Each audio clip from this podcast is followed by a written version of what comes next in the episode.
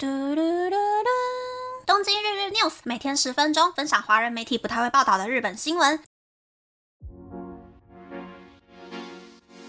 欢迎来到东京日日 news，我是可露米。第两百零六集才说，日本的大企业劳团都有加入的劳团联盟喊出，零二四年度要加薪百分之五以上。但有很多聪明的企业可能会学去年日本 Seven Eleven 推出的新的人事制度，在这几个月办说明会。事后问卷，如果社员们回答不同意的话，可能就会被叫去摸头；那如果答应同意的话，就会在自己都不知道的情况之下，明年的职等啊、薪资啊都不知道会怎么样哟。搞不好就会跟 Seven 的社员一样，被砍了两成年薪也说不定。殊不知，我才刚刚预告完而已，我那聪明的公司就办说明会了。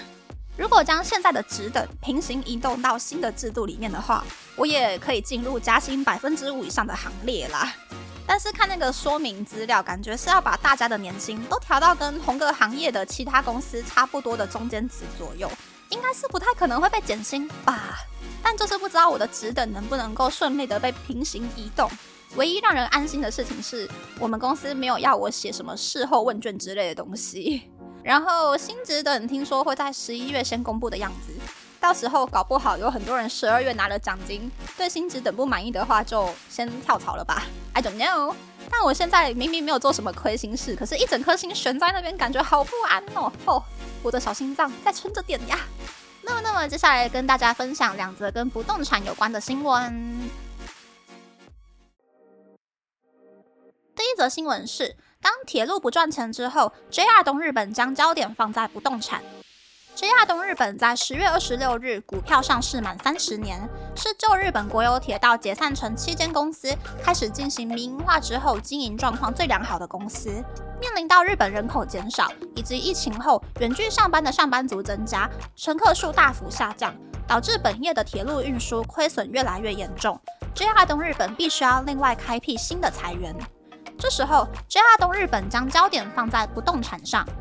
二零二零年，为了东京奥运而开业的山手线高轮 Gateway 车站，JR 东日本斥资以往不曾投入过的超庞大预算日币五千八百亿元，在过去曾经是平川车站机场的土地建设五栋大型商业设施，预计在二零二五年三月开始经营后，每一年可以为 JR 东日本赚进日币五百六十亿元的营收。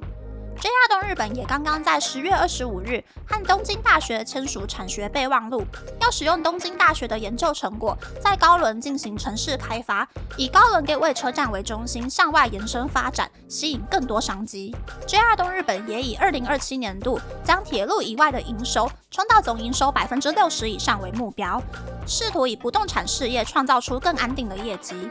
其实，JR 东日本在一九九三年股票上市的时候，就背负着以百分之百民营化为目标的任务。随着增加电车班次、导入新的车厢、扩大车站内的商业设施收益，二零一九年三月公布的财报里，年营收首次突破日币三兆元。但是，二零二零年开始，在日本扩散的新冠病毒，对 JR 东日本带来巨大的冲击。让从一九八七年创立的 JR 东日本第一次体验到亏损的滋味。在铁路事业里，车辆的维修费和人事费用等固定费用占了非常大的比例。为了减少支出，JR 东日本将末班车的时间提前，也关了很多卖对号车车票的绿色售票处。虽然疫情后使用定期车票的乘客数下降，但目前预估 JR 东日本二零二四年三月公布的财报，铁路事业能够睽违四年由亏转盈。都市地区的线路和新干线的表现良好。但千叶的九流里线和青森的金青线会朝着停驶的方向和地方政府以及居民进行协调。当铁路开始不赚钱的时候，开辟新财源就成了 JR 东日本最大的课题。嗯，原来是要在高轮盖五栋商业设施啊！难怪高轮 Gateway 车站的左边跟右边目测走路十五分钟以内的距离，通通都是建地或者是建筑预定地，一片荒芜的状态。那我大概理解 JR 东日本想要发展高轮的心情。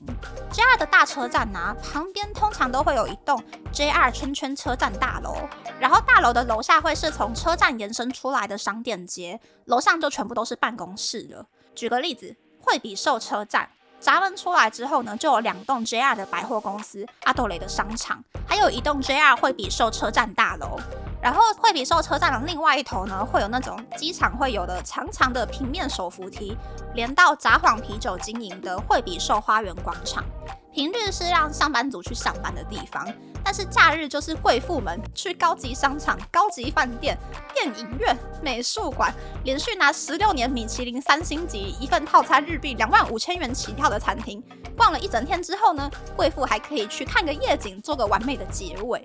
但是相比惠比寿呢，人流量更大，又有新干线的平川车站。虽然车站里面有规模蛮大的商店街，可是外面只有一个小小五层楼的阿托雷，跟一栋 JR 品川车站大楼，外面的土地全部都被王子饭店买光光了，所以在平川的赚头比较小。如果 JR 东日本在平川旁边的高轮盖超大型商业区，然后继续延伸到平川车站的边边的话，我觉得生意一定会超级好的。这个战略我觉得还蛮有远见的。第二则新闻是，日本的事故物件开始变得受欢迎的原因是什么？所谓的事故物件是指曾经有发生过孤独死或是自残、被害等死亡事故的房屋。在日本，当房屋变成事故事件的三年内，出租前必须对房客进行告知。而贩售事故物件，不管过了几年，都必须要在事前先告知新屋主才行。Max 不动产的销售员表示，其实事故物件有时候可以在发售的第二天就成功交易出去。在大阪市中心阿贝野地区的一间屋龄四十五年的五层楼公寓，就有一间独居的八十多岁男性在公寓里过世后将近两个月才被邻居发现的事故物件。虽然是独居老人住过的事故物件，但原屋主的卫生习惯良好。房子的状态维持得不错，经过特殊清洁过后就可以出售。其实这间 Max 不动产有个叫做成佛不动产的部门，专门处理事故物件。因为日本变成超高龄社会，以及受到新冠疫情的影响，有很多孤独死的事件发生。成佛不动产去年的出售咨询就比前年多了两倍以上。住在神奈川县六十岁的铃木先生，因为二十年没见面，平常也很少联络的哥哥突然孤独死。他继承了哥哥在大阪的三房一厅的房子，他决定委托成佛不动产将这间房子出售。根据 marx 不动产的调查，百分之四十九的人表示，如果事故物件发生的成因不严重的话，会愿意购买事故物件。一个事故物件可以在一个月以内销售出去，最晚两个月就可以成交。这是因为发生孤独死的事故物件售价会打八到九折，发生自我了断的事故物件售价会打七到八折，发生杀人案件的事故物件售价会打五到七折。例如，东大阪市的一间屋龄二十年、楼面积一百一十一平方公尺的独栋住宅，成交价是日币两千三百八十万元。而刚刚谈到的铃木先生出售的房子，在出售的一周后就被住在大阪的二十九岁买家给买下来了。买家表示，这是他购买的第一间房子，因为是大阪市内位于十一楼朝南的房子，售价也符合自己的预算，就买下来了。因为买家本人在医院工作，不介意发生孤独死的物件，所以将房子买下来。等十一月底孩子出生之后，一家人就要在新房子里一起生活。除了这种条件不差的事故物件，如果遇到比较老旧或是阴暗的事故物件，成佛不动产会把房子里面的格局打掉，重新装潢成比较明亮的室内空间后再进行销售。例如，某间在大阪 JR 环状线上，离车站走路五分钟、四十七平方公尺的公寓，因为售价只有日币两千两百八十万元，而受到了许多咨询。当日本高龄化程度越来越严重，事故物件也会越来越多，这个庞大的市场正慢慢的受到注目。嗯，是说我买房子的时候会故意避开附近有坟墓的寺院、寺庙的物件，而且我不太喜欢二手的东西，所以是不会想要购买事故物件的。但是不介意这种事情的人的话，以现在日本的房价来说，事故物件的确是个还蛮不错的选择。刚刚最后讲的 JR 环状线上，离车站走路五分钟、四十七平方公尺的公寓，如果是新城屋，大概要日币三千五百万元。中古屋大概要日币两千八百万元吧，但是因为是事故屋，所以售价只有日币两千两百八十万元。但是相反的，售价虽然很可爱，可是跟银行贷款买事故物件的话，有非常高的几率没有办法申请到贷款，已经跟自备额多少无关了，而是银行连一毛钱都不愿意借，所以购买事故屋的难度其实会比想象中的还要高。